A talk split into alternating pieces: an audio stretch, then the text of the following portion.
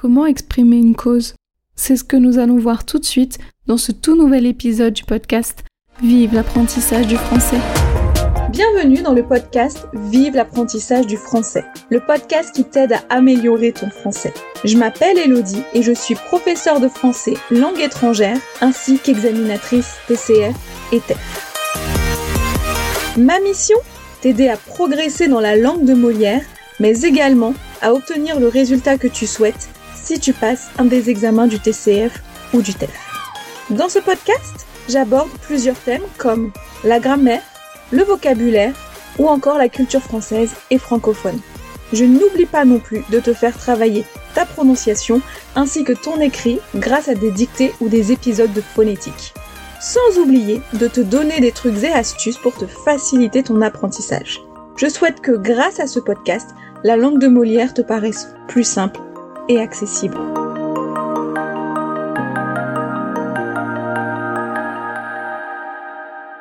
Bonjour à tous et bienvenue dans ce tout nouvel épisode du podcast Vive l'apprentissage du français dans lequel nous allons parler de la cause. Mais avant ça, je te rappelle que le concours est toujours ouvert et je vois que toutes les semaines des gens s'inscrivent donc c'est top. Continuez, n'hésitez pas puisque comme dit la pub du loto, si vous connaissez le loto, en tout cas si vous avez vu sa pub en France, 100% des gagnants ont joué, donc tentez votre chance. Et donc, l'épisode du jour, c'est l'expression de la cause. Mais avant qu'on voit exactement l'expression de la cause, enfin comment exprimer une cause, on va déjà voir ensemble ce qu'est une cause. Donc voilà, pour que cet épisode soit efficace et que vous compreniez tout ce que je vous dis, j'ai besoin d'être sûr que tu sais ce qu'est une cause. Ok? Pour comprendre cet épisode, pour savoir comment exprimer la cause, tu dois savoir ce qu'est une cause. Donc première des choses, on va voir ensemble la définition d'une cause. Donc, la cause, c'est l'origine d'une chose. Alors dit comme ça, c'est un peu vague.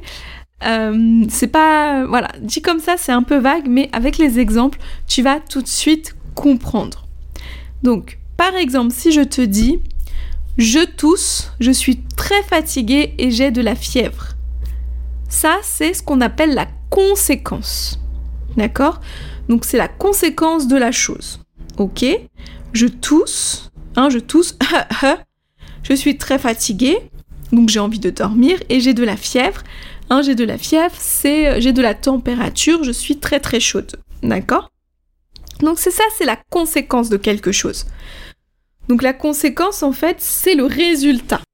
C'est le résultat. Maintenant, la cause, c'est, par exemple, hein, je suis infecté par le coronavirus. Ok? Donc, l'infection par le coronavirus, c'est la cause. Et la conséquence, c'est que je tousse, je suis très fatiguée et j'ai de la fièvre. Alors c'est un exemple. Hein. Non, je n'ai pas le coronavirus au moment où j'enregistre l'épisode. Hein. Je préfère préciser. On ne sait jamais. Mais je me suis dit que c'était un exemple clair pour tout le monde, puisque tout le monde connaît ce fameux euh, coronavirus. Voilà, ok? Donc, quand on dit je tousse, je suis très fatiguée, j'ai de la fièvre, comme je t'ai dit, c'est la conséquence. Et donc pourquoi j'ai tout ça? Parce que, et le parce que est la cause. Parce que je suis infectée par le coronavirus. Ok? On peut dire aussi je suis infectée par le coronavirus, cause, donc je tousse, je suis très fatiguée et j'ai de la fièvre, conséquence. Donc parce que implique la cause et donc la conséquence. J'espère que c'est clair. Autre exemple. Pourquoi je mets un pull? Parce qu'il fait froid. Ok? Je mets un pull, c'est donc la conséquence du fait qu'il fasse froid. Ok? Il fait froid, cause, donc je mets un pull. Bon là je pense que c'est clair, la différence entre cause et conséquence. Maintenant comment est-ce qu'on va exprimer cette cause? Déjà on a vu dans les exemples que j'utilisais parce que. D'accord? Parce que, et donc son synonyme car. Ok? Parce que, je vous rappelle, hein, c'est quelque chose de très oral, on va l'utiliser à l'oral, alors que car va être plus formel et va être utilisé à l'écrit. Mais maintenant, on peut aussi dire à cause de plus un nom. Par exemple, à cause du froid, je mets un pull.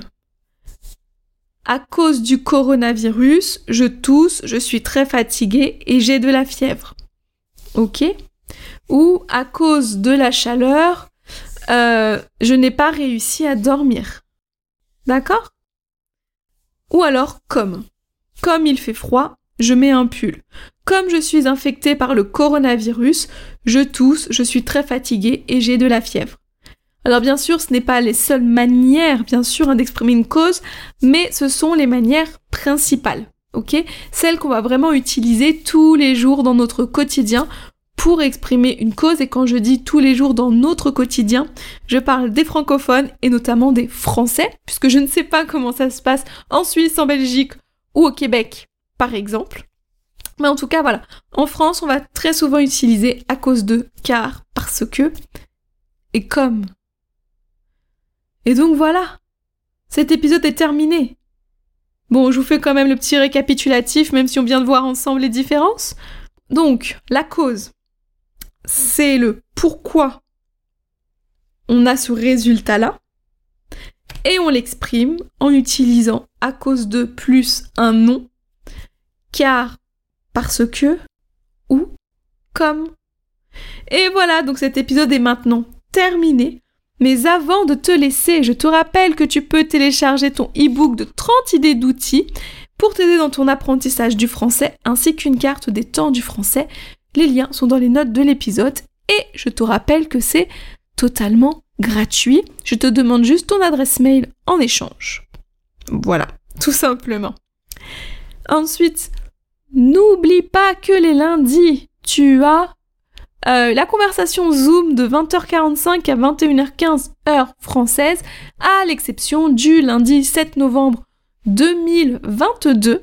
D'accord Donc le 7 novembre 2022, il n'y aura pas la conversation, mais tu la retrouveras dès le 14 novembre.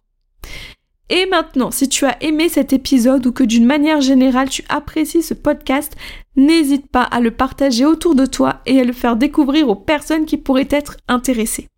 N'oublie pas non plus de mettre une note de 5 étoiles sur ta plateforme d'écoute préférée, ainsi qu'un gros ou un petit commentaire. ça me fait plaisir et surtout ça aide le podcast à se faire connaître et si tu souhaites discuter avec moi de cet épisode, tu peux directement me contacter sur les réseaux sociaux.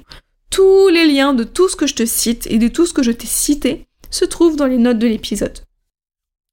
Bon maintenant, il est temps de te laisser, de te souhaiter une excellente journée, matinée, après-midi, soirée, nuit en fonction de ton heure d'écoute et je te donne rendez-vous la semaine prochaine dans un tout nouvel épisode dans lequel nous allons voir comment exprimer cette fois-ci la possession.